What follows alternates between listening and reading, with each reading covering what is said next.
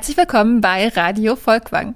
Unsere Folge heute hat den Titel Natürlich künstlich und es geht um das Verhältnis von Kunst und Natur. Die Natur ist ja eines der beliebtesten Themen künstlerischer Auseinandersetzung, aber die Vorstellung davon, was Natur überhaupt ist, hat sich über die Jahrzehnte sehr verändert. Wenn man an Kunst und Natur denkt, denkt man vielleicht zuerst an die Landschaftsmalerei der Romantiker – in denen die Natur zu einem Gegenentwurf wurde zur beginnenden Industrialisierung. Also Natur sollte als vom Menschen unberührt und ursprünglich dargestellt werden, wurde oft auch religiös überhöht und dabei wurden die tatsächlichen Eingriffe des Menschen in die Natur ausgeblendet. Und auch die Tatsache, dass unser Blick auf Natur ja immer ein kulturell vermittelter ist. Dass Natur also immer ein Konstrukt ist und die Art, wie wir sie wahrnehmen, abhängig ist von den jeweiligen kulturellen Gegebenheiten. In neuerer Zeit hat sich auch der künstlerische Blick auf die Natur verändert und es geraten zunehmend auch die Bedrohung der Umwelt durch den Menschen oder auch ein wissenschaftlicher Blick auf Naturphänomene in den Fokus der Kunst. Ich habe mir zu diesem sehr komplexen Thema heute zwei Gäste ins Studio eingeladen, die in unterschiedlicher Hinsicht Expertinnen zu dem Thema sind. Und die erste ist Sarah Sandfort. Herzlich willkommen. Ja, vielen Dank für die Einladung hierhin und diesen Podcast. Ja, Expertin zu diesem Thema. Also ich habe Kunstgeschichte und Philosophie studiert in Bochum und meine Promotion, also sozusagen das Thema meiner akademischen Weiterbildung, zu einem bildwissenschaftlichen Thema, nämlich medizinischen Bildern ähm, geschrieben. Das heißt, ich habe aus der Perspektive eigentlich ursprünglich der Kunstgeschichte geschaut, wie denn in der Radiologie mit digitalen Bildern, Computer- und Magnetresonanztomografischen Bildern im Speziellen umgegangen wird. Wie werden sie produziert? Wie werden sie betrachtet? Spannenderweise parallel zu meiner Arbeit im Museum Volkwang, weshalb ich auch mit einigen Werken hier ganz gut vertraut bin und ja, freue mich dann meine Perspektive heute dazu einbringen zu dürfen. Ja, darauf freuen wir uns auch schon. Aber erst stellen wir noch unseren zweiten Gast heute vor. Und zwar ist das der Künstler Thomas Musehold. Herzlich willkommen. Vielen Dank für die Einladung. Meine Auseinandersetzung mit Natur ja, beruht eigentlich aus dem Studium, dem künstlerischen Studium, ähm, was ich an der Kunstakademie in Münster und an der Jan van Eyck absolviert habe. Du bist Bildhauer hauptsächlich? Genau, ich bin Bildhauer und ähm, habe mich damals mit Objekten ähm, auseinandergesetzt, die eigentlich ja Fundobjekte waren, aber aufgrund der Übersetzung in das andere Medium, in eine andere Materialität, sozusagen eine, ja, ein biologisches Aussehen bekommen haben, die Formensprache sozusagen. Ähm, sieht sehr biologisch aus oder sehr natürlich aus, obwohl es war beispielsweise ein Hut oder ein Kürz, äh, Kerzenständer oder sowas und äh, es, die, die Vorlage war letztendlich gar nichts Biologisches. Und ähm, ich habe dann äh, mit diesen Objekten weitergespielt, indem ich denen sozusagen eine ja, vermeintliche biologische Wahrheit aufoktroyiert habe, indem ich einen Biologen beziehungsweise Naturwissenschaftler beauftragt habe, dazu etwas zu schreiben. Ähm, ich bin da damals noch etwas naiv rangegangen, weil ich wusste nicht so richtig, äh, was er jetzt für einen Text fabriziert, aber es gibt wohl in den äh, Naturwissenschaften ähm, ja die sogenannten Erstbeschreibungen und ähm, Erstbeschreibungen sind solche, die Wissenschaftler formulieren, wenn sie ein, ein neues Lebewesen beispielsweise entdecken, einen neuen Pilz oder sowas. Und ähm, ja, mit diesem, ich sage jetzt mal Genre, weil ich auch Literaturwissenschaft studiert habe, das ist eigentlich kein Genre, aber mit dieser Wissenschaftssprache ist er sozusagen an meine Objekte ähm, rangegangen und hat sie beschrieben, was sehr interessant war, weil ähm, dann sozusagen ein Ping-Pong-Spiel entstanden ist äh, zwischen der Wissenschaftssprache und dem Objekt. Ähm, die Wissenschaftssprache versuchte dem Objekt irgendwas äh, ja, aufzuoktroyieren oder darauf zu projizieren, was das Objekt eigentlich nicht ist. Und umgekehrt wurde aber diese Wissenschaftssprache auch irgendwie zu einer Kunstsprache, äh, weil sozusagen das, das Kunstwerk ja diese Qualität auf die Sprache zurückprojizierte.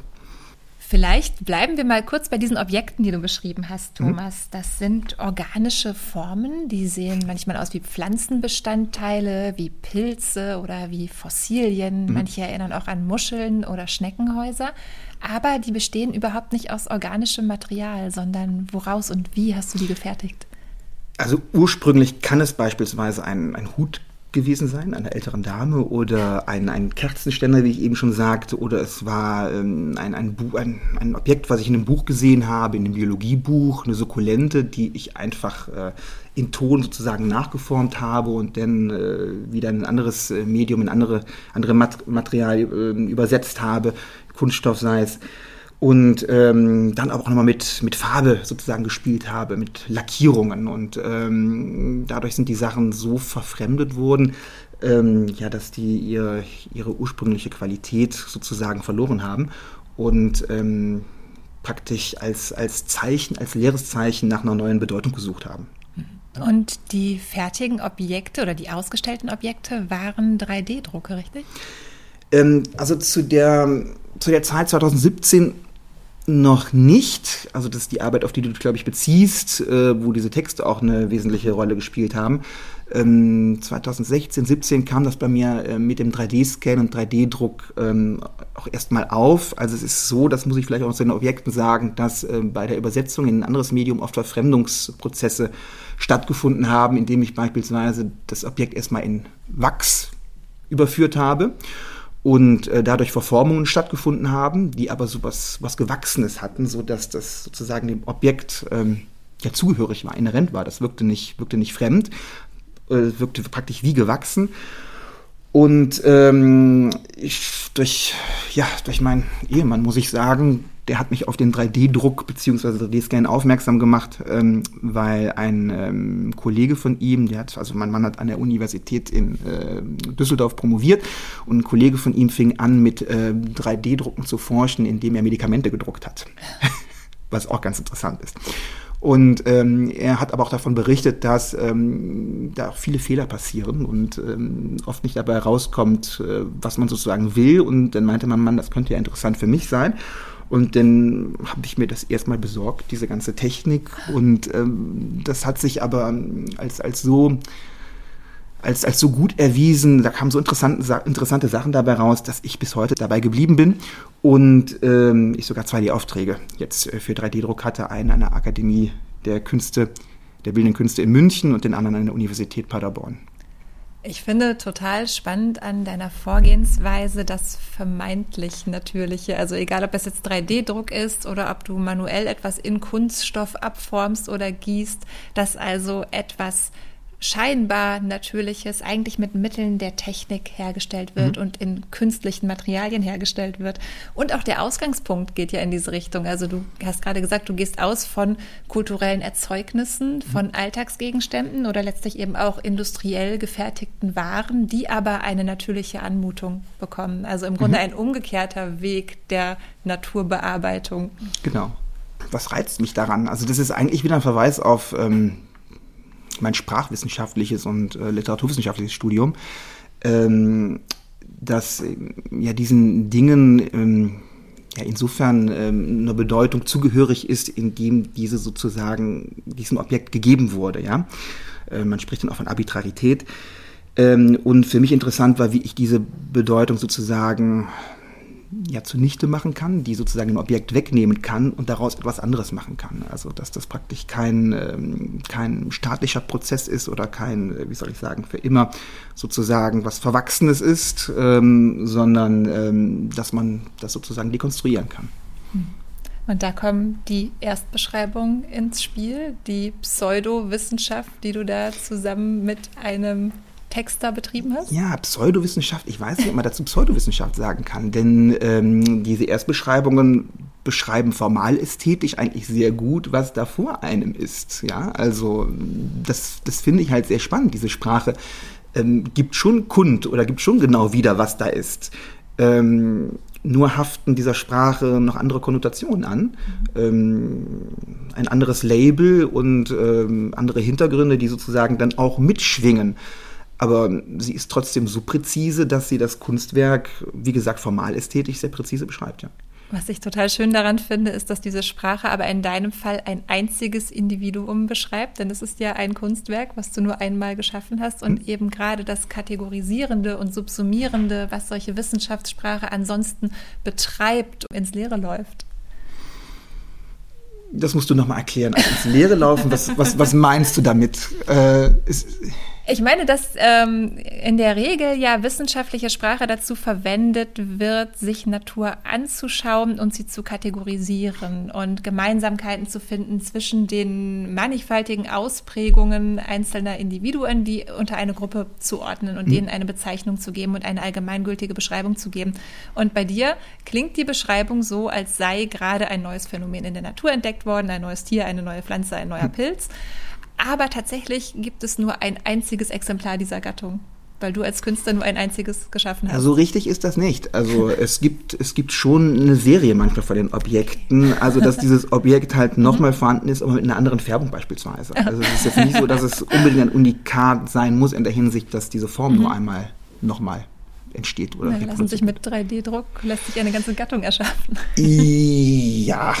Ähm, aber ich glaube, der spannende Aspekt ist ja tatsächlich das, was du ansprichst, Annika, dass ich ähm, an dem Projekt auch interessant finde, wie die Mechanismen der Wissenschaft äh, von dir ja auch hinterfragt werden an der Stelle. Also durch dieses Zusammenspiel von diesem wissenschaftlichen Text und diesem Objekt wird ja das Tun derjenigen, die als BiologInnen oder ähnliches arbeiten und sich solchen Dingen nähern, normalerweise eben um Natur zu erfassen und wie du sagtest, zu kategorisieren, ähm, ja, ich weiß nicht, ob ad absurdum ist vielleicht das Falsche dann, ähm, wie das geführt wird, aber das gibt bestimmte Bruchstellen, die auf Mehrdeutigkeit verweisen. Also das ist ja auch das Spiel, habe ich das Gefühl, was du machst. Du spielst mit Mehrdeutigkeiten, Text zu Objekt äh, in unterschiedlichen Kontexten.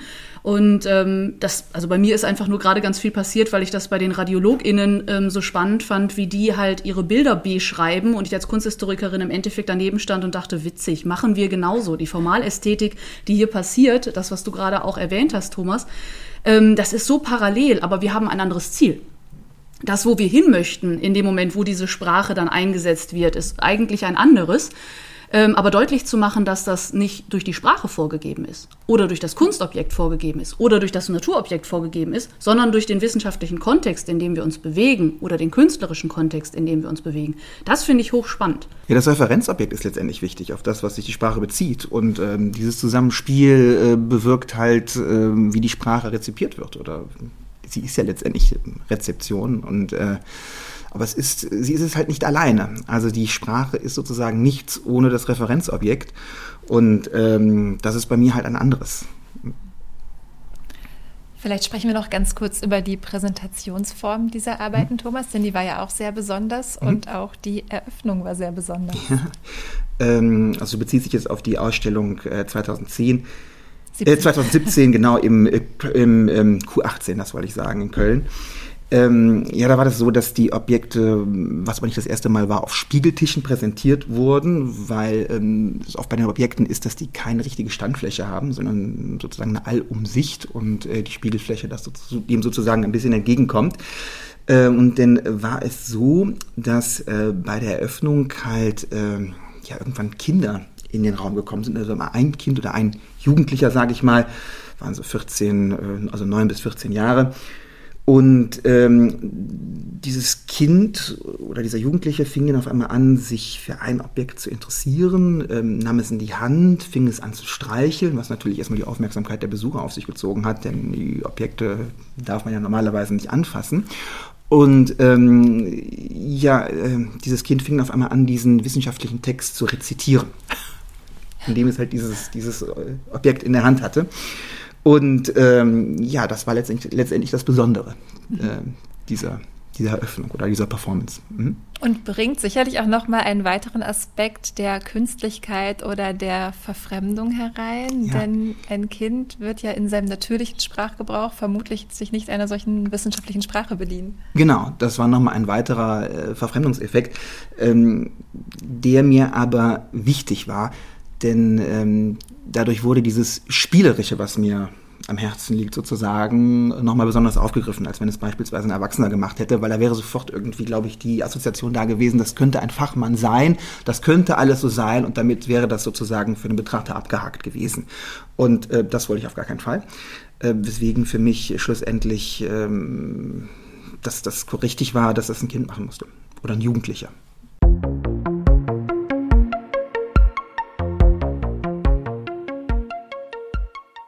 Was du gerade über deine Arbeit gesagt hast, Thomas, erinnert mich sehr an einen Künstler, den wir hier in der Sammlung Volkwang haben, den wir heute auch vorstellen möchten. Und zwar ist das Max Ernst, der ganz ähnlich mit Elementen der Verfremdung und auch mit einer spielerischen Herangehensweise arbeitet. Und insbesondere trifft das zu auf eine grafische Serie, die wir von ihm haben, aus dem Jahr 1925, die sogenannte Histoire naturelle, also Naturgeschichte. Also man könnte ja vielleicht eben damit anfangen, dass er letztlich ja auch von etwas ausgegangen ist, was er als ja, kulturelle Elemente wahrgenommen hat, beziehungsweise als von Menschen gemachte. Also er nimmt die Hölzer, er nimmt unterschiedliche Materialien, die vom Menschen ursprünglich hergestellt werden, als Frottageabdruck. Und das, was ich noch interessant finde bei ihm, ist, dass er auch damit spielt, wie baut sich denn dann so ein allgemeines Wissen auf. Also er nennt es Naturgeschichte. Ähm, er erfindet aber letztlich über Zufallsprodukte ja neue Wesenheiten. Er hat zwar keine wissenschaftliche äh, Erstbeschreibung dazu mitgeliefert, aber trotzdem baut er es ja als eine neue Naturgeschichte irgendwie auf. Ne? Vielleicht bleiben wir ganz kurz erstmal bei der Technik, die ja schon sehr besonders ist. Ähm, es ist eben ein Frottagezyklus. Frottage also ein Abrieb oder Durchrieb realer Gegenstände auf Papier. Eine Technik, von der Max Ernst selbst in seinem Text Au-delà de la Peinture schreibt, dass er sie entdeckt habe durch Zufall bei einem Aufenthalt in einem Hotel, wo er den Fußboden betrachtet hat und die Holzmaserungen dieses Hotelfußbodens ihn auf die Idee gebracht habe, einen Abrieb davon zu machen. Und diese Technik hat er dann eben weiterentwickelt und unter anderem in diesem Zyklus Histoire Naturelle angewandt. 31 Arbeiten gehören zu diesem Zyklus und er hat ganz unterschiedliche Alltagsgegenstände verwendet, um diese Abriebe herzustellen. Deswegen musste ich gerade schon ein bisschen schmunzeln, Thomas, als du gesagt hast, du bist zum Teil von einem Hut ausgegangen oder von einem Kerzenständer. Tatsächlich ist Max Ernst unter anderem auch von einem Hut ausgegangen. Grundlage einer dieser Frottagen war ein Strohhut und die Struktur dieses geflochtenen Strohs drückt sich eben auf dem Papier ab. Ja, was für ein Zufall, denn ich hatte auch einen Strohhut. ja, also außer dem Strohhut hat er beispielsweise auch noch solche Dinge verwendet wie eben Holz, Leder, Schnüre, Muscheln, aber auch trockenes Brot. Und daran wird schon eine Sache deutlich, die eine Besonderheit oder eine Ambivalenz dieser Blätter ausmacht, nämlich dass es einerseits auch industriell gefertigte Gegenstände oder Alltagsgegenstände sind, wie eben Hüte, Schnüre oder Brot, andererseits aber auch Naturmaterialien, die als Naturmaterialien im Bild auftauchen, beispielsweise die Muschel oder ein Kastanienblatt oder ein Baumstumpf, den Max Ernst abgerieben hat. Er bringt also in seinen Blättern verschiedene Wirklichkeitsebenen zusammen oder deutet die Grundlage unterschiedlich im zeichnerischen Ergebnis. Ja, es ist ja auch eine Art des Lesens. Also wenn ich äh, so eine Vorlage habe, beziehungsweise so eine Riffelung oder wie auch immer, wenn ich die in einen neuen Kontext bringe, die sozusagen zu, zu einer neuen Oberfläche mutiert. Und ähm, das heißt letztendlich, dass äh, die Materialität äh, sich sozusagen schlussendlich nicht erschöpft in dem, was sie ist, sondern ähm, es bleibt immer sozusagen ein Rest, der noch neu besetzt werden kann, wenn man das, wenn man das so formulieren kann. Aber das passt ja auch ganz schön, äh, was du vorhin sagtest mit der Verfremdung durch Übersetzung. Und ich würde sagen, das ist ein ähnlicher Prozess, der da stattfindet. Also dadurch, dass du ja auch gesagt hast, dass die Formen, die du gesehen hast, du dann in eine andere Materialität übersetzt und damit ja auch verfremdest, weil bestimmte Dinge dann wegfallen. Also diese Frage des Restes ist das dann vielleicht. Ähm, das ist mir eben auch gerade aufgefallen, dass Max Ernst durch die Art und Weise, wie er dann eben halt mit diesem Abrieb Blatt Papier von Oberflächen dann wieder in ein neues Medium, nämlich jetzt hier sozusagen so eine Art grafisches äh, Tun übersetzt. Ähm, natürlich auch Verfremdung, aber auch äh, ja, Wegfall von bestimmten Informationen, Kontexten und so weiter arbeitet. Und damit unterläuft er letztlich den Ansatz, den eine Naturgeschichte hat, wenn er das Ganze Histoire naturell nennt. Natur ist bei ihm eben nicht mehr wissenschaftlich fassbar oder rational erklärbar, sondern es gibt diese kleinen Störmomente, Verfremdungseffekte, surrealistischen Momente, muss man auch sagen, die das Ganze dann äh, unterlaufen. Vielleicht können wir ähm, ein, zwei dieser Arbeiten mal beschreiben, dass man eine genauere Vorstellung davon bekommt. Da gibt es beispielsweise eine Arbeit mit dem Titel Lichtrad. Darauf zu sehen ist ein menschliches Auge in unterschiedlichen Grautönen, Schattierungen gehalten. Und wenn man genau hinschaut, dann erkennt man, dass die Pupille dieses Auges beruht auf dem Abrieb eines Baumstumpfes. Da sieht man Maserungen, Jahresringe eines Baumes in der Pupille. Und die Iris des Auges ist ein Blatt mit feinen Äderungen, Blattadern, die man erkennen kann. Schöner Verweis darauf, dass es auch ganz stark um das Sehen geht. Wahrnehmung, visuelles Sehen. Ja, das trifft auch zu auf ein, ein weiteres Blatt mit dem Titel Der Ausbrecher. Da sehen wir einen vermeintlichen Fisch mit einem riesigen Auge und die schuppige Haut des Fisches sieht so aus, als sei sie einer Frucht entlehnt. Also da lag vielleicht eine Orangenschale, eine Zitronenschale oder etwas ähnliches zugrunde. Jetzt habe ich gerade schon zwei der Titel genannt, das Lichtrad und der Ausbrecher. Daran hören wir, dass Max Ernst auch da wieder etwas Ähnliches macht wie Thomas Musehold, nämlich durch die Sprache, durch die Bezeichnung der Arbeiten noch eine weitere Ebene mit hereinzuholen. Ja, ähm, er assoziiert das ja auch, es sind ja seine Titel und sieht diese Sachen da drin. Also er ist aber da immer noch der Autor. Bei mir ist es ja so, dass ich die Autorenschaft dann sozusagen an jemand anderen abgebe und äh, der mich sozusagen selber nochmal überrascht, äh, was das jetzt eigentlich oder was er darin jetzt eigentlich sieht und dann auch mit einer ähm, Sprache operiert, äh, mit der ich mich gar nicht so gut auskenne und äh, dass die Wörter, die ich dann vielleicht auch nicht, nicht kenne, nicht weiß, was das bedeutet, ähm, ja praktisch selber zu Kunstwörtern werden. Ja, und gemeinsam habt ihr auch diese spielerische Entdeckerfreude, nenne ich es mal, auf die eigenen Erzeugnisse zu schauen oder andere drauf schauen zu lassen und den Objekten dann eben erfundene Erstbeschreibungen zuzuschreiben oder eben diese erfundenen Titel zu geben. Hören wir uns doch eine dieser Erstbeschreibungen deiner Objekte mal an, Thomas. Vom endoplasmatischen Retikulum scheint sich dieser Golgi-Apparat ähnliche Körper gelöst zu haben. Die Lumen sind hier allerdings zu einer zylindrisch-konischen Form verschmolzen und nur auf zwei Drittel der Oberfläche mit sich lösenden Vesikeln versehen. Je weiter man zur Spitze kommt, desto kleiner und kugelförmiger werden diese Vesikel. Zum Ansatz des Kegels hin werden die sich herausbildenden Teilchen immer langgezogener und teilweise talusförmig. Insgesamt ist dieser Apparat ca. 45 cm vom Fuß bis zur Kegelspitze und 35 cm im Durchmesser an der größten Ausdehnung. Also die Arbeit, wie gesagt, ist von 2017. Äh, momentan arbeite ich an einem anderen Thema und äh, mir kommen jetzt so manche Begriffe nochmal in den Kopf, äh, die er auch benutzt hat, die ich dann auch als Titel für die einzelnen Objekte kurz benutzt, äh, benutzt habe. Zum Beispiel maximaler Tugor was den äh, maximalen Zelldruck beschreibt, bis die Zelle kurz vorm Zerbersten ist, sozusagen. Was für ein anderes Objekt äh, zutraf. Erzähl doch mal, auf welches Objekt sich die Beschreibung bezogen hat, die du gerade vorgelesen hast. Wie würdest du das mit deinen eigenen Worten oder mit ja, deiner künstlerischen also dieses, Sprache beschreiben? Also dieses Objekt ähm, ist letztendlich eine ja, freie Nachformung aus äh, einem, aus, von einer Abbildung in einem Biologiebuch, die ich gesehen habe. Das äh, war eine, eine Zeichnung einer Sukkulente die ich so interessant fand, dass ich gedacht habe, daraus kann ich ein, eine plastische Arbeit machen, die ich dann mit Ton frei äh, sozusagen nachgeformt habe und ähm, dann mit äh, ja, verschiedenen Lacken nochmal versehen hatte. Autolacken, die auch nochmal freigeschliffen haben. Bei anderen Objekten ist es so, dass so Tuning-Lacke mit ins Spiel kommen, die auch. Ja, manche haben so eine irisierende genau, Oberfläche. Die in der Farbe halt sozusagen changieren. Ähm, die Überlegung war dahingehend, dass ich die Materialität so ein bisschen äh, verschleiern wollte. Denn ähm, die Materialität kann auch ganz schnell ähm, vorgaukeln, äh, was es sein könnte. Also wenn es eine Holzmaserung ist oder oder, oder sowas in der Art, ja. Und das äh, wollte ich halt mit diesen Lackierungen sozusagen äh, übergehen oder ähm, eliminieren. Und ähm, bei diesem Objekt habe ich mich ja dazu entschieden, dann äh, verschiedene Lacke nochmal aufzutragen und dann freizuschleifen, sodass dann auch nochmal so, so ein Farbspiel, sag ich mal, äh, in Erscheinung tritt. Könntest du noch die Beschreibung vorlesen, der der Strohhut zugrunde lag, oder wäre das zu viel der Enträtselung? Diese Halbkugel kommt einem sukkulenten Pfröpfling sehr nahe.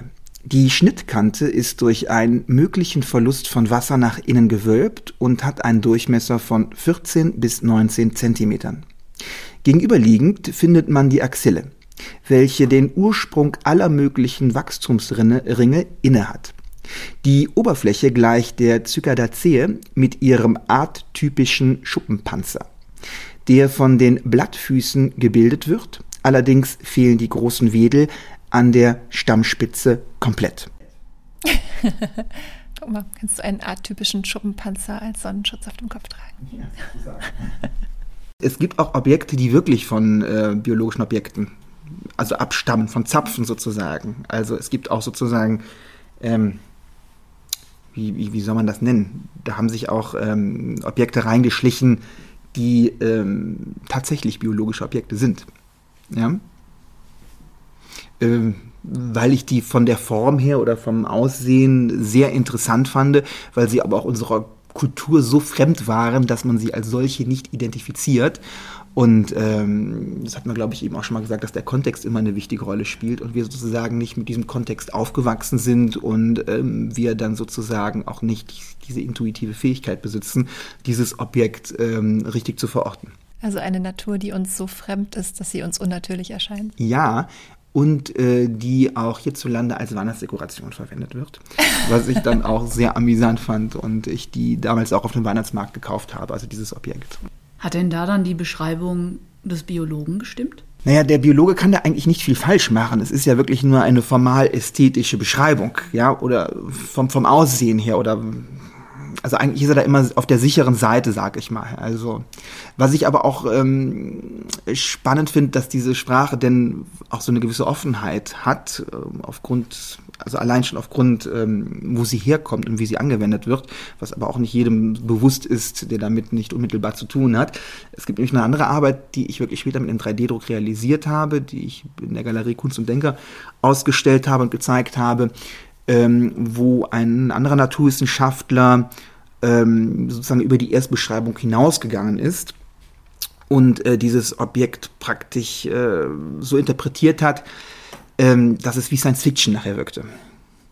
Und das war auch interessant und ich glaube, das passt auch ganz gut zum Kontext, weil das war dann so, dass äh, es zu der Arbeit ein Plakat gab mit diesem Text, praktisch auch wie so ein bisschen wie so ein Science-Fiction-Plakat ähm, vom Aussehen her. Man konnte dieses Plakat dann mitnehmen. Man konnte sozusagen die aufoktroyierte Bedeutung dem Objekt langsam wieder nehmen, indem diese ganzen Plakate mit der Zeit weggenommen wurden.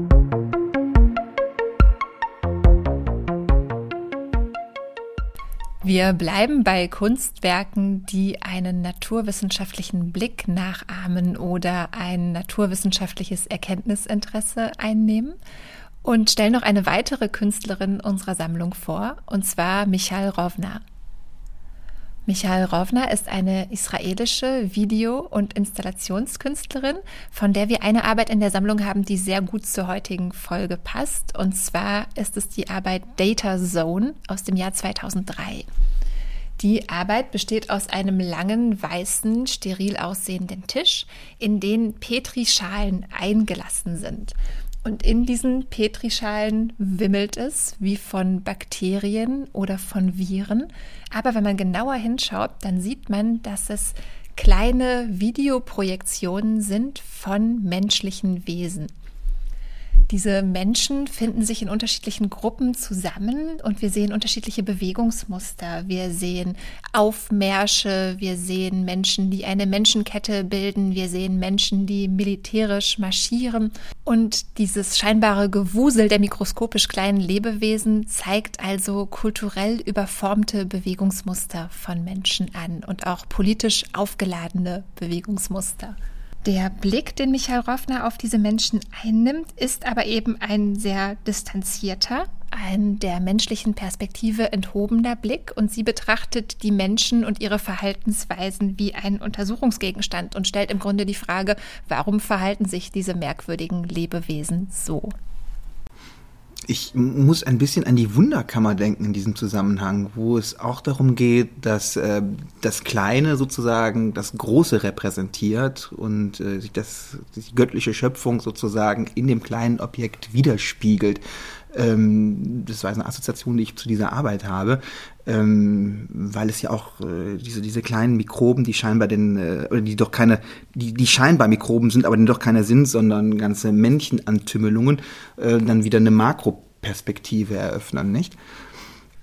Ja, also es ist im Grunde ein Blick auf die menschliche Kultur wie auf eine Bakterienkultur und der Versuch mit naturwissenschaftlichen Mitteln kulturelle Phänomene zu verstehen. Und zugleich zeigt die Arbeit eben auch das Scheitern einer solchen Herangehensweise. Was ich formal ganz interessant finde, ist, dass Michael Rovner diese kleinen Menschenketten und Menschenaufmärsche nicht animiert hat, sondern sie ist tatsächlich von realen Personen ausgegangen, die sie gefilmt hat, an ganz unterschiedlichen Orten der Welt, in Israel, in New York, in Russland, in Rumänien und hat dann nach und nach in einem computerbasierten Verfahren diese Menschen ihrer Individualität beraubt. Also sie hat versucht, alle Zufälligkeiten, alle Details, alles Zeit und Kultur naturtypische loszulösen von den Menschen, bis eben nur noch kleine wimmelnde schwarze Figuren übrig blieben, weil sie eben versuchen wollte, auf etwas Universelles, Allgemeinmenschliches zurückzukommen in der Arbeit. Passt der Vergleich mit der Wunderkammer ja ganz gut, finde ich. Die ja übrigens auch gescheitert ist in dem, was sie äh, sozusagen sich als, als, als Ziel gesetzt hat. Um Michael Roffner ist es eben ganz wichtig, nicht mit Animationen zu arbeiten, sondern bei aller Technikbasiertheit ihrer Arbeiten immer eine reale Grundlage zu haben. Und sie selbst spricht auch von Partikeln der Realität. Es gab auch eine Ausstellung, die den Titel Partikel der Realität trug. Sie ist berühmt geworden für diese kleinen Menschenketten, die sie vielfach angewandt hat in Zeichnungen oder eben in Projektionen. Sie hat beispielsweise 2003 auf der Biennale in Venedig den israelischen Pavillon bespielt mit solchen Menschenketten. Und sie hat sie nicht nur in Petrischalen projiziert, sondern beispielsweise auch auf Steine projiziert. Und da kommt ein weiterer Aspekt rein der Kulturgeschichte, dass sie eben Steine ansieht als einerseits etwas Natürliches, was die Jahrtausende überdauert hat, was älter ist als jede menschliche Kultur. Zum anderen aber auch der erste Träger oder das erste Trägermaterial kultureller Erzeugnisse. Die ersten Inschriften, die wir kennen, sind in Stein erhalten. Die ersten Zeichnungen, die wir kennen, sind Höhlenzeichnungen. Und auf dieses uralte Naturmaterial, das kulturell überformt wird, nimmt sie in dieser Arbeit Bezug? Ich hänge gerade noch an der realen Grundlage, Annika, die du erwähnt hast, weil ich das tatsächlich sehr spannend finde, als ich mich mit digitalen Bildgebungsprozessen auseinandergesetzt habe. Also auch das, was ja Roffner macht, dass sie im Endeffekt digitalisiert, mit dem Computer bearbeitet und die Frage der Referenz dann oftmals gestellt wird, weil ich ja letztlich alles simulieren könnte. Es muss ja nicht mehr existieren. Und dass in den Wissenschaftssprachen oder Wissenschaftsherangehensweisen, über die wir uns ja auch schon unterhalten haben, oft ganz wichtig ist zu sagen, aber wir haben noch eine Referenz. Also es ist etwas, das in der Wirklichkeit existiert. Wie es auch immer dann verformt, verfremdet, übersetzt worden ist. Wir verweisen auf etwas und sind uns da auch einig, dass wir auf etwas verweisen, weil ansonsten unsere Arbeit sinnlos würde. Mhm. Das fand ich einen ganz, ganz interessanten Aspekt, als ich mich über diese Wissenschaftsprozesse als ich über diese Wissenschaftsprozesse nachgedacht habe, ähm, weil damit eben eine Übereinkunft in den jeweiligen Communities, in den jeweiligen Gruppen ähm, einfach auch entsteht. Und das, finde ich, macht sie auch nochmal deutlich, durch die Art, wie sie arbeitet, dass sie eben auch versucht, diese Grundlage einzuhalten. Ja, es ist ein, ein Abstraktionsprozess im Grunde, ja. Ich fand auch eine neuere Arbeit von Michael Roffner noch ganz interessant in unserem Zusammenhang, die wir leider nicht in unserer Sammlung haben. Und zwar ist das eine Serie, in der sie sich mit Schakalen beschäftigt. Und zwar lebt sie im Wechsel in New York und auf einer Farm in Israel, hat also auch persönlich den ständigen Wechsel zwischen Großstadt und Land und hat sich während der Corona-Zeit in Israel aufgehalten und viel Zeit dort auf ihrer Farm verbracht und hat sich zur Aufgabe gemacht, nachts hinaus aufs Feld zu gehen und die Natur bei Nacht zu beobachten, die Begegnungen mit Tieren, die sie dort hat, die ihr bei Tag eben nicht begegnen und sie hat besonders auf die Schakale gewartet. Ausgerüstet wirklich wie eine Naturforscherin mit einem Nachtsichtgerät und einer Nachtkamera saß sie eben in ihrem Feld und hat die Begegnung mit den Schakalen abgewartet und hat dann die Schakale fotografiert, die nach einigen Nächten ihr tatsächlich sehr nah gekommen sind. Und diese Bilder der Schakale hat sie ausgestellt das sieht wirklich aus wie ein mit Nachtsichtgerät gesehenes Bild. Also es ist ziemlich verpixelt in Grautönen und mit riesigen leuchtenden Augen der Schakale. Und in diesen Augen der Schakale sieht man wiederum die kleinen Menschen, die kleinen Figuren, die man aus ihren anderen Arbeiten kennt. Diesmal repräsentieren sie eben ihre eigene Person. Und was wir sehen, sind eigentlich die Menschen aus der Sicht der Schakale. Und genau darum ging es ihr, um diese Blickumkehrung. Wie schaut eigentlich die Natur auf uns? Das hört sich für mich aber an wie so eine Projektion, denn ich kann ja nicht sehen, was die, was die Schakale wirklich, oder wie sie uns sehen. Ähm, ich finde, das kennzeichnet manchmal ein, ein bisschen, glaube ich, unser Verhältnis zu der Natur, äh, was in der Vergangenheit eher eins gewesen ist, dass wir über der Natur gestanden haben, dass man im Barock sich die Natur untergetan hat, äh, indem man halt die Gärten sozusagen ähm, ich sage jetzt mal, domestiziert hat und äh, die Natur domestiziert hat. Ähm, heute scheint es irgendwie so zu sein, dass man äh, die Natur vielleicht als etwas Ebenbürtiges ansieht, aber eigentlich ähm, steht sie sozusagen über uns, nicht? Also ähm, Ich denke, dass das, das Rangverhältnis ist, ist klar und es ähm, scheint erst langsam ins Bewusstsein der Menschen zu treten. Ähm, vielleicht auch zu spät schon, weil unsere Einflüsse zu gravierend gewesen sind. Ja, das ist sicherlich ein Stück weit Projektion. Es ist vielleicht auch eine Spiegelung des Selbst im anderen, also die Natur konstruiert als das absolut andere, nicht-menschliche, verkörpert hier eben durch den Schakal, durch das wilde Tier, durch die ja durchaus auch gefährliche Begegnung mit dem Schakal. Erinnert auch an das Mittelalter, nicht? Also die Natur im Mittelalter wurde ja auch so, wie du es gerade sagst, du sagst es eher so in, mit biologischen Begriffen, sage ich mal. Und im Mittelalter war die Natur das, das Teuflische, nicht? Ja, hier ist es eher umgekehrt. Hier ist es eher das Göttliche. Sie selbst erzählt auch von einer Reise nach Ägypten, wo ihr eben der Schakal als Gott Anubis begegnet ist. Und ihr geht es eher um das Göttliche im Tier oder das Göttliche in der Natur. Und zugleich geht es ihr auch da wieder, wie in den anderen Arbeiten, auch um eine Bestandsaufnahme heutiger Kultur und heutiger Gesellschaft. Und zwar geht es ihr vor allem um die Wachsamkeit. Also sie beschreibt sehr ausführlich, wie sie aufmerksam, wach, alert in diesem Feld saß eben und auf die Schakale gewartet hat und wie sich auch die Schakale ihr sehr vorsichtig und aufmerksam genähert haben. Und dieses gegenseitige Belauern und die ständige Anspannung, die immer notwendige Wachsamkeit, das möchte sie verstanden wissen, auch als eine Beschreibung unserer heutigen gesellschaftlichen Situation. Hat übrigens letzten Monat den äh, Verdienstorden der Bundesrepublik verliehen bekommen von Frank-Walter Steinmeier.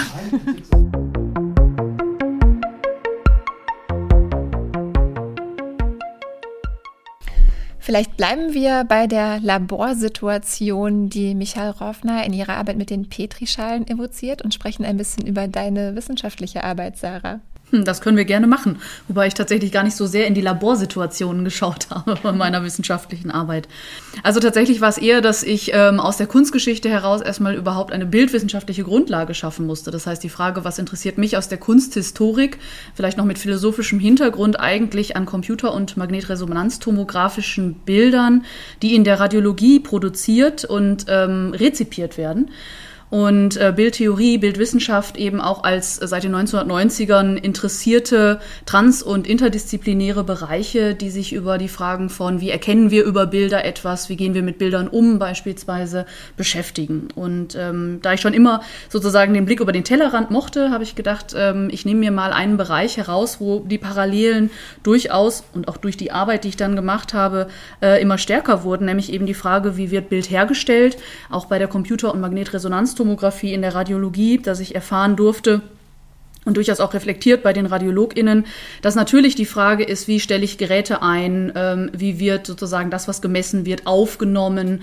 welche Bereiche drumherum passieren, die Bild beeinflussen ähm, und wie wird dann hinterher Bild ja gelesen, gedeutet, müsste man sicherlich sagen. Also wir haben vorhin auch schon über Wissenschaftssprache gesprochen. Ich fand es sehr interessant, dass in der Radiologie immer stärker versucht wird, ein System der Bildbeschreibung, der Ekphrasis könnte man fast sagen, zu schaffen, dass man also sich die verschiedenen Aspekte, die im Bild zu sehen sind, aufgreift, äh, sie passend und möglichst objektiv neutral beschreibt, um dann hinterher daraus was zu deuten. Also wir sprechen von bildgebenden Verfahren, in denen die Aktivität in bestimmten Arealen des Gehirns farblich gefasst wird. Stell Eben nicht. Aha, genau okay. das nicht. Aber gut, dass du das dann ansprichst. Also die klassische Computer- und Magnetresonanztomografischen Aufnahmen sind Grauwertbilder und zwar anatomische.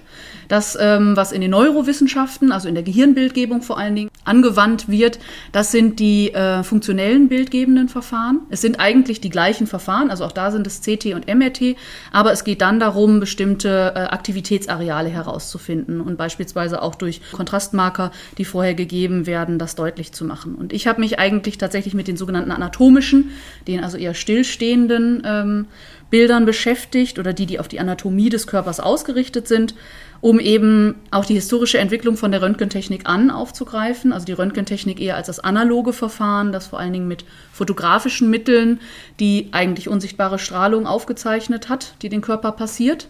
Und ähm, in der Computertomographie dann den Wechsel von analog zu digital zu betrachten. Also was verändert sich an der Bildgebung, was verändert sich an Produktions- und Rezeptionsprozessen, wenn das Ganze dann eben in digitaler Art und Weise äh, hergestellt und dann auch eben später über den Computer beispielsweise wahrgenommen wird mit den verschiedenen Werkzeugen. Und in der Computertomographie dann erstmal durch das Digitale einen unwahrscheinlichen Anf ja, Anstieg an Daten. Das, was wir mit ähm, Bilderflut oder Datenflut ja auch immer wieder mitbekommen. Und dann war nochmal spannend, deshalb die Magnetresonanztomographie äh, dazu. Die Röntgenstrahlung ist grundsätzlich schädlich für den menschlichen Körper. Die Magnetresonanztomographie, vielleicht kurz das eingeordnet, Computertomographie entsteht Anfang der 1970er Jahre, Magnetresonanztomographie Anfang der 1980er Jahre, die dann mit ähm, Erdmagnetfeldern oder mit ähm, künstlich erzeugten Magnetfeldern letztlich die Bildgebung möglich macht. Also hochkomplexe Verfahren, wenn man sich komplett überlegt, die ich auch erstmal verstehen musste für meine wissenschaftliche Arbeit um überhaupt etwas darüber sagen zu können, wie entsteht dieses Bild eigentlich. Also das heißt, ich habe mir sehr genau angeschaut, welche Daten werden erhoben, wie funktioniert das mit der Durchstrahlung des Körpers, äh, was wird wie gemessen und dann später dann über den Computer eben in ein Bild überführt. Und du hast mit RadiologInnen zusammengearbeitet und durftest auf deren Datensätze zugreifen? Auch das nein. Okay. Ähm, insofern nämlich die Personendaten natürlich dann auch schützungswert sind. Das heißt, ich bin ausgegangen ähm, von dem, was die RadiologInnen selber veröffentlichen. Ich habe mich mit den Fachzeitschriften der Radiologie beschäftigt, die ähm, Ende des 19. Jahrhunderts gegründet wurden und habe die dann im Endeffekt auch historisch und analytisch ausgewertet wie die Systematik zu den Bildern dort entstanden ist und konnte das dann jeweils nochmal natürlich mit ähm, praktizierenden Personen abgleichen und bei Konferenzen oder Ähnlichem dann auch nochmal mit denen besprechen und diskutieren, wie viel davon immer noch angewandt wird, was sich verändert hat. Ähm, das waren so die Vorgehensweisen. Heißt es, das war auch eine Art Diskursanalyse, also dass du nicht nur auf die Bilder geschaut hast, sondern auch auf die Art und Weise, wie über diese Bilder gesprochen wird? Ganz enorm, ja. Also die Diskursanalyse, gerade auch die Berichte darüber, wie gehen wir mit Bildern um, ähm, wie wird zum Beispiel so eine Systematik der Bildbeschreibung entwickelt, auch das wird in den Fachzeitschriften verhandelt. Und auch das habe ich mir sehr genau angeschaut inklusive dann nochmal der Unterhaltung oder des Diskurses mit einer äh, zweiten Wissenschaft, die da reingehört, nämlich die Informatik, ähm, die dann natürlich auch immer wieder für die Programme zuständig war. Also da gab es einen großen Gap, eine große Lücke zwischen dem, was die RadiologInnen sich vorgestellt haben, was natürlich auch passieren kann in dem Moment, wo die Daten in Bilder übersetzt werden und dann die Informatiker und Informatikerinnen, die sagten, naja, so einfach ist das vielleicht auch manchmal nicht wie müssen diese Daten ausgewertet werden, was brauchen wir in der Software eigentlich, um hinterher ein passables Bild zu präsentieren. Das waren auch Aspekte, die mit eingeflossen sind. Und was waren Ergebnisse deiner Studie? Also meine Studie heißt ja Bilder ohne Bildlichkeit mit Fragezeichen. Ähm, und dann geht es um diese Produktion und Rezeption der Bilder. Und das, was ich eben sehr spannend fand, was ich vorhin schon mal anklingen ließ, ist dieses Ziel. RadiologInnen sind in ihrer Arbeit mit den Bildern bemüht, sie eindeutig zu machen. Also das wäre das Beste, was passieren kann. Ich äh, erzeuge ein Bild eines menschlichen Körpers durch diese Untersuchung. Also es sind ja tatsächlich Untersuchungen äh, für die RadiologInnen und kann dann aufgrund der Bilder eine Diagnose stellen. Das heißt sagen, ist dieser Körper, der abgebildet wird, krank oder gesund. Das wäre das Beste. Ähm, das Problem ist allerdings aus meiner Kunst- und bildwissenschaftlichen Sicht, dass sie mit Bildern arbeiten. Das heißt, diese Eindeutigkeit ist nicht gegeben. Bilder sind bildlich. Bildlichkeit zeichnet sich durch Mehrdeutigkeit aus. Das heißt, sie kriegen nie eine eindeutige Aussage aus einem Bild gelesen. Und das ist auch etwas, was ich dann in meiner Arbeit zeigen konnte, nämlich dass die RadiologInnen in diesem Komplex Medizin, in dieser Diagnosetätigkeit mit ihren Bildern alleine und mit dem, was sie aus den Bildern lesen, nicht die letztliche Diagnose stellen können, sondern es gehören weitere, wie zum Beispiel histologische, also Gewebeuntersuchungen, Blutuntersuchungen, die gesamte Anamnese dann dazu, in der die Radiologie einen Teil ausmacht um ein Puzzle zusammenzusetzen, das dann diesen menschlichen Körper betrifft. Und das fand ich eben sehr spannend. Also die Frage Bilder ohne Bildlichkeit, ich würde sagen, dass äh, gerade in dem Bereich der Radiologie versucht wird, darauf hinzuarbeiten, Bilder möglichst eindeutig zu machen, durch verschiedenste Prozesse, und sie aber immer wieder am Bild scheitern. Also bis hin zur Berechenbarkeit des Bildes, also dass die digitalen Prozesse eigentlich Zahlen liefern, interessanterweise aber keine Zahlen ausgewertet werden, sondern weiterhin Bilder, ähm, was BiologInnen und ChemikerInnen teilweise auch kritisierten an diesen Verfahren dass selbst an dieser Stelle eben es nicht möglich ist, das sozusagen nur auf einen Begriff oder nur auf eine Möglichkeit des Deutens zu bringen. Mhm. Würdest du sagen, dass diese unterschiedlichen Lesarten der Bilder auch auf unterschiedliche Ausbildungen der Lesenden zurückgehen? Also sind die Medizinerinnen, mit denen du gesprochen hast, auch einfach auf andere Weise geschult, Bilder zu lesen als du als Kunsthistorikerin? Auch das auf jeden Fall. Ähm, sie interessieren sich ja auch mit ihrem Blick oder mit der Art und Weise, wie sie mit Bildern umgehen, ähm, für ganz andere Dinge. Das heißt also, die radiologische Ausbildung, also diese Facharztausbildung dann vor allen Dingen hinterher, wenn sie in die Praxis gehen, besteht darin, ja, teilweise die immer ähm, auf gleicher Grundlage bestehenden Bilder, ständig immer wieder das Bild einer Lunge, das Bild eines Herzens ähm, zu sehen. Und sie haben auch da tatsächlich mittlerweile für die Qualitätskontrolle bestimmte Anzahlen festgelegt. Also, dass man 5000, 10.000 und so weiter von diesen Bildern gesehen haben muss, bevor ich eigentlich die Ausbildung so weit abgeschlossen habe, dass ich hinterher Aussagen darüber treffen kann. Wie sieht die gesunde, gesunde Lunge in einer Computertomographie aus? Wie sieht die Kranke da drin aus? Das versuchen sie zu lernen. Und das ist natürlich ein ganz anderer Blick als den, den ich auf Kunstwerke oder künstlerische Bilder ähm, richte. Das heißt, mir geht es ja nie darum, im Endeffekt da das Eindeutige, das äh, Festzumachende zu finden, sondern eher vielleicht das Spiel in diesem Visuellen ähm, ausbilden zu lassen. Aber sie reflektieren auch, und das fand ich sehr, sehr gut, ähm, sie reflektieren Bildfehler und auch visuelle Fehler, die entstehen. Also die Frage, was kommt durch Technik in ein Bild rein, was aber gar nicht in der Referenz, das heißt dem menschlichen Körper wieder aufzufinden ist, nämlich durch Streustrahlung oder ähnliches verursacht wird, beispielsweise wird reflektiert. Aber auch inwiefern Bild ähm, diese Erwartungen, mit denen ich an Bilder herangehe, ähm, eine Vorprägung schon mitbringen. Das heißt, ich erwarte ja eigentlich schon einen Fehler beispielsweise in diesem Lungenbild. Ich will diese Krankheit in der Lunge diagnostizieren und dann bin ich verblendet in dem Moment, wenn ich an das Bild rangehe. Das heißt also, sich immer wieder zurückzurufen und zu fragen, wie kann ich jetzt diesen neutralen, die neutrale Herangehensweise wahren, ohne schon vorher eine Diagnose formuliert zu haben, die ich dann natürlich auch in dem Bild finden kann. Ja, also das ist ein ganz, ganz spannendes Feld, wo wir eigentlich durch die interdisziplinäre ähm, ja, den interdisziplinären Austausch noch viel, viel mehr lernen könnten über die Frage, wie man mit Bildern umgeht.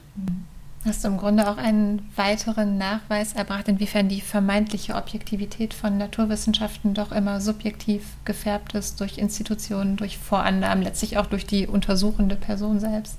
Durchaus, genau. Auch das etwas, was eben gerade in der Wissenschaftstheorie und dann da auch in den Bereichen sehr stark reflektiert wird. Ja. War das denn für dich eine Art von Bestätigung, dass du ähnliche Phänomene beobachten konntest äh, bei diesen Wissenschaftsbildern, die du auch in Kunstwerken sozusagen antriffst?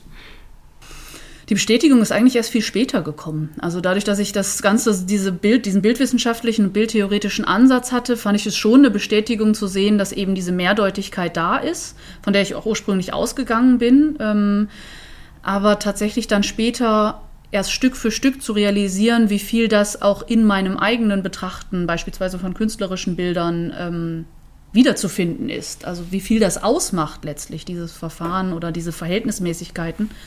Äh, das kam erst, ja, eigentlich als das Projekt schon fast abgeschlossen war, dann wirklich durch. Also dieses immer wieder eine weitere Ebene reflektieren, ähm, wie da die Parallelen oder auch Unterschiede sind. Aber das lässt sich auch im Prinzip verallgemeinern auf, auf jegliche Bilder, oder? Beziehungsweise Pressebilder ähm, etc.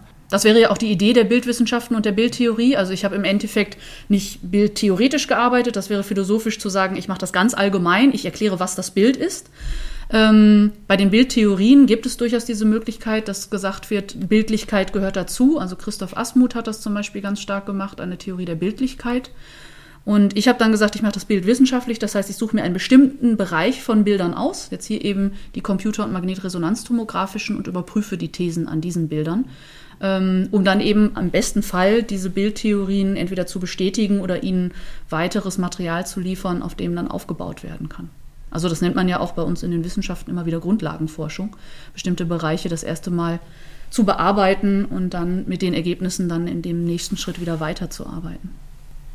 Hast du dir auch mal Bilder deines eigenen Gehirns angeschaut im Zuge der Studie? Ich habe das zwischendurch überlegt, ob ich irgendwie versuche, so einen Termin ausmachen zu können, auch mit Forschungszentren, aber das ist durchaus komplex und dadurch, dass die sehr viel kosten, also die Sachen sind ja auch kostenspielig, ähm, habe ich davon dann erstmal Abstand genommen und bin eher mit Bildern umgegangen, die dann auch in dem Sinne interpretiert sind, beziehungsweise vor allen Dingen in der Bildgeschichte auch. Also was mich sehr interessiert hat, ist die ja, wie inwiefern die Technik sich weiterentwickelt hat. Also wir kennen das ja durchaus auch selber, Entwicklung der digitalen Fotografie ein Thema, immer höhere Auflösungen, die wir haben, 4K, äh, 5K Bildschirme, ich weiß gar nicht, wo wir angekommen sind, bei dem, was alles möglich ist. Und äh, das hat natürlich auch an der Medizin sozusagen sich wieder ablesen lassen, inwiefern auch dort alles sozusagen mit dem technischen, äh, mit der technischen Entwicklung weitergegangen ist. Das hat mich auch tatsächlich sehr interessiert an den Stellen. Also ein Bild, das ich tatsächlich aus der Radiologie entnommen habe, das in meinem Buch auch auftaucht, ähm, ist von der Deutschen Röntgengesellschaft gewesen. Die hatten eine Art von Aufklärungsinitiative gemacht. Medizin mit Durchblick hieß das. Und das, was mich interessiert hatte, war, Sie sehen eine Walnuss, wir sehen einen Schlaganfall. Und das ist dann dieses, diese Hirnaufnahme. Äh, und da sind wir bei dem Visuellen und bei der Frage, was wer in einem Bild sieht.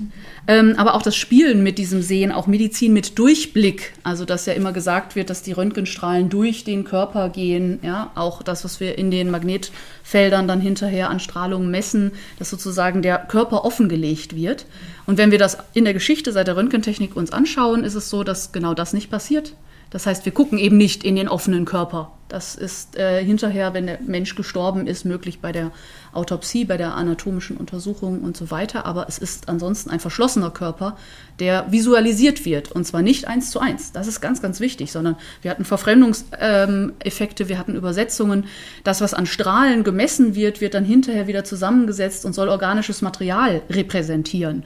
Das sind Schwächungswerte, Schwächungskoeffizienten nennen die das. Das heißt, der Röntgenstrahl geht durch meinen Körper, wird währenddessen geschwächt, kommt hinten wieder raus und äh, dann wird geschaut, wie viel wurde er geschwächt und dann um Rückschluss gezogen, was für ein Gewebe ist denn das gewesen, wo der Röntgenstrahl durchgegangen ist.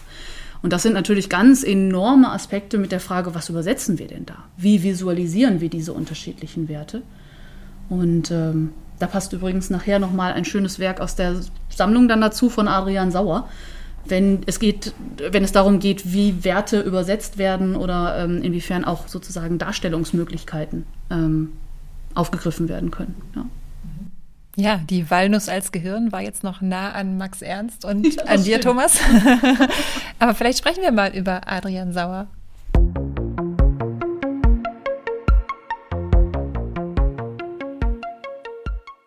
Genau, so das, was ich nämlich tatsächlich sehr spannend fand, auch mit dieser Frage des, wie wird das übersetzt und wie wird was dargestellt, ähm, ist, dass mir aufgefallen ist, dass eben diese Darstellung der Bilder am Monitor und auch die Bildberechnung technisch vorgeprägt ist. Das heißt, dass ähm, nur eine bestimmte Anzahl von Pixeln beispielsweise zur Verfügung stehen, gerade bei den Grauwertbildern 256 Schritte aufgegriffen werden. Und ähm, da bin ich eben in Bezug auf die Sammlung sofort über Adrian Sauers 16.777.216 Farben gestolpert.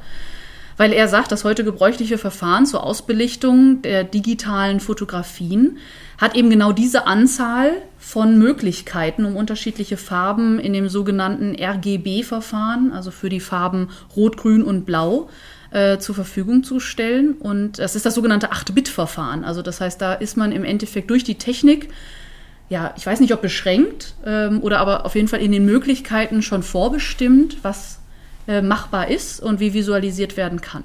Und für ihn war zum Beispiel auch die 256 ganz wichtig ähm, wir können ja gleich nochmal auf das Werk selber eingehen, aber ich fand eben in seiner Beschreibung sehr spannend, dass er sagte, bei diesen 256 Schritten, die ich gerade bei den Graustufen erwähnt habe, wenn man die hat, dann ist es für das menschliche Auge so, dass man die Abstufung von weiß nach schwarz ohne Brüche wahrnimmt. Und das trifft sich tatsächlich, weil in der Radiologie und auch in der Forschung zu den Grauwertbildern wird gesagt, dass wir vom menschlichen Auge eigentlich nur fähig sind, ja, maximal 80 Helligkeitsstufen zu unterscheiden. Das heißt also, wenn diese Computer- oder Magnetresonanztomographien erstellt werden, sind 256 Grauwerte schon zu viel. Ich würde nämlich keine Unterschiede mehr in dem, was sich abbildet, feststellen. Es wäre dann hinterher wie bei einer Schwarz-Weiß-Fotografie beispielsweise, dass ich wundervolle Übergänge hätte, aber das ist eigentlich schon zu detailliert, als dass ich beispielsweise einen Tumor da drin erkennen könnte. Den würde ich in diesem, in dieser Detailreich, in diesem Detailreichtum gar nicht mehr erkennen. Das heißt, sie reduzieren die Grauwerte, möglichst starke Brüche zu erzeugen, um dann unterschiedliche Gewebeformaten, Mate oder unterschiedliche Gewebearten trennen zu können. Meines Wissens ist auch dieser Beruf des Radiologen ähm, insofern gefährdet, dass die KI-Forschung da auch Interesse hat, diese Bilder irgendwie zu interpretieren. Gibt es da auch einen Ausblick deinerseits? Also, dass die womöglich besser imstande ist, die KI, die verschiedenen Grauwerte zu interpretieren oder ausfindig zu machen, als das menschliche Auge letztendlich?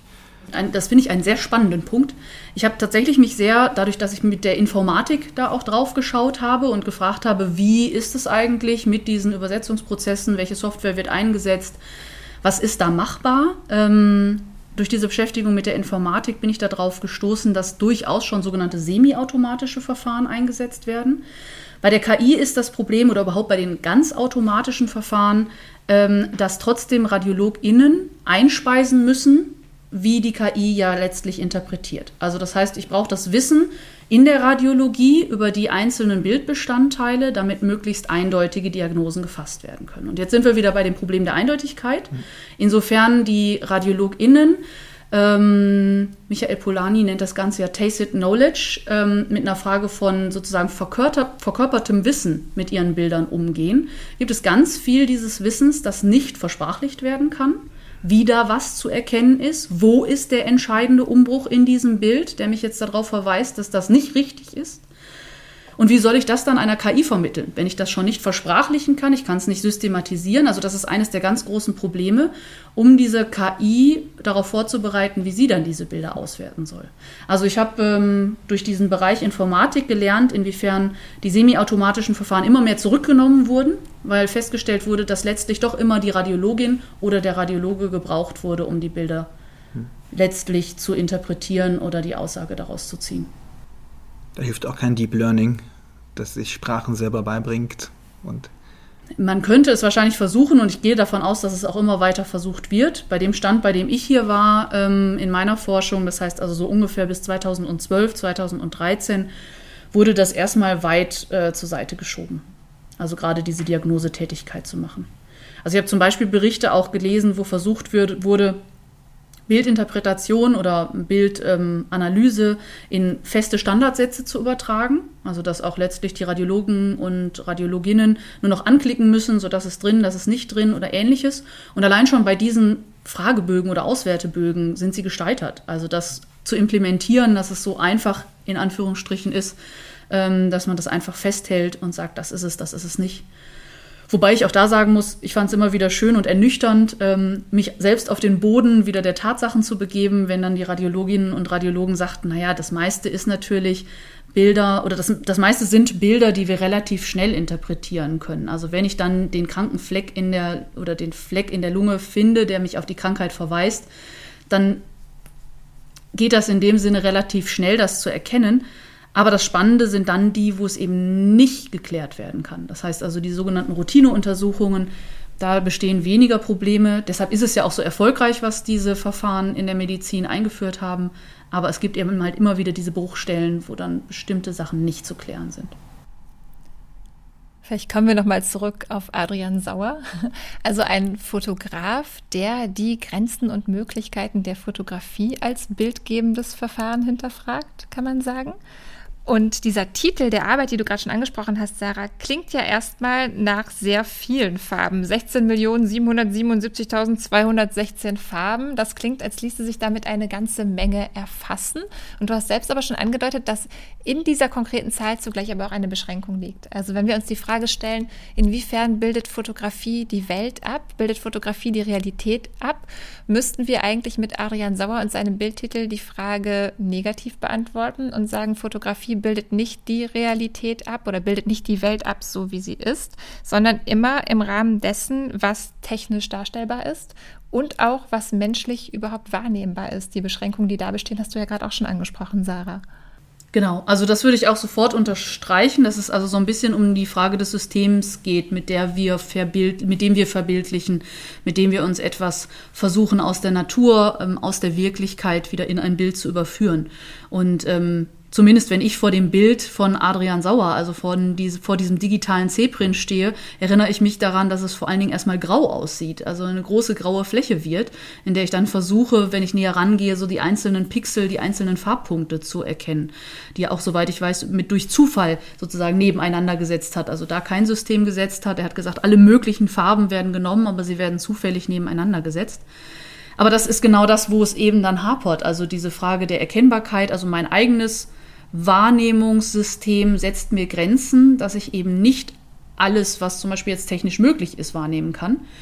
Dann ist es aber auch so, dass das technische System wieder Grenzen sitzt, setzt, ob alles, was vielleicht mal unabhängig von meinem Wahrnehmungssystem wahrnehmbar wäre, eigentlich übersetzt werden kann. Und immer wieder könnten wir uns eigentlich damit beschäftigen, was sind die, mm, ja, was sind die Vorbedingungen, was ist das, was vorgeschrieben wird durch das jeweilige System, mit dem wir arbeiten. Hm. Ja, witzig. Diese Arbeit, die du gerade beschrieben hast, ist aus dem Jahr 2010, 2011. Es ist ein sehr langes, schmales Breitformat.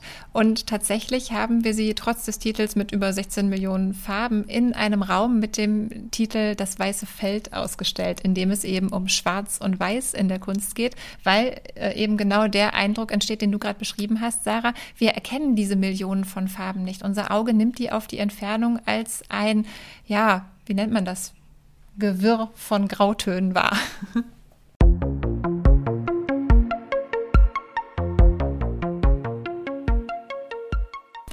Jetzt haben wir also über Erkenntnisproduktion gesprochen, die sich ästhetischer Verfahren bedient. Vielleicht schauen wir uns auch noch mal den umgekehrten Fall an, nämlich einen künstlerischen Blick auf naturwissenschaftliche Verfahren oder Erfassungssysteme. Und dazu fällt mir eine weitere Künstlerin unserer Sammlung ein, und zwar ist das die Grafikerin Jill Baroff.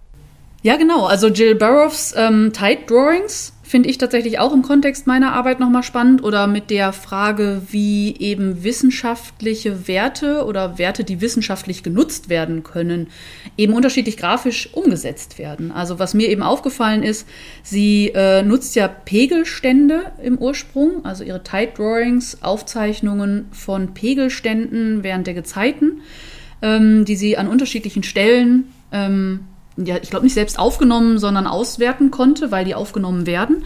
Aber das, was mich interessiert hat, ist eben das wissenschaftliche Diagramm, das dann dahinter steht. Also wie werden denn Werte visualisiert? Und das ist ja nichts anderes, also bei mir bei den Computer- und Magnetresonanztomographien sind es auch diskrete Zahlen, die herausgefunden werden. Also der computertomografische Prozess, der Magnetresonanztomografische Prozess, die liefern Zahlen, die dann eben visualisiert werden und wo man sich fragt, wie wird dieser Wert, wie werden diese Werte visualisiert? Und sie entscheidet sich ja für, in Anführungsstrichen, erstmal Striche. Jill Barrow entscheidet sich für, für Striche, für die Umsetzung in Striche und zwar hat sie auf der einen Seite die Messdaten des fallenden Wassers, die sie in hauchdünne vertikale Linien übersetzt. Und die steigenden Pegel nimmt sie dann für die feinen horizontalen Linien. Und immer wenn sozusagen ein Peak erreicht ist, werden diese ja, werden diese Striche immer dichter, sodass eben die weiße Fläche verschwindet und dann ein farbiger Bereich auf dem Bild entsteht. Also eine sehr grafische Arbeit, aber gleichzeitig eben eine Übersetzung von Zahlen in etwas Visuelles, hier beispielsweise eben in diese Strichfolge, um eine Verdichtung beispielsweise von Werten anzuzeigen.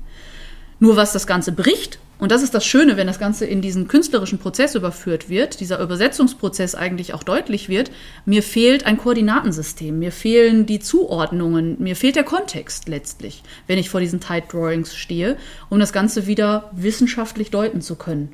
Ja, also als würde ich bei der Magnetresonanztomographie hinterher auch weglassen, wovon das Bild eigentlich hergestellt wurde, mit welchen Messverfahren oder ähnlichem. Genau, also wir erhalten durch den Titel der Arbeit eine grobe Kontextualisierung. Die Arbeit, die wir in der Sammlung haben, heißt New York Harbor 31. März bis 30. April. Also Jill Barrow hat die Wasserstände im Hafen von New York im Zeitraum eines Monats beobachtet. Aber welches Bild dieser 31-teiligen Serie sich jetzt wirklich genau auf welchen dieser 31 Tage bezieht, das können wir eben nicht mehr nachhalten, genauso wenig wie wir die Uhrzeiten oder die konkrete Wasserhöhe den Bildern entnehmen können. Also es ist einerseits ein wissenschaftliches Diagramm, andererseits aber eben auch eine ästhetische Übersetzung dieser Wissenschaftlichkeit.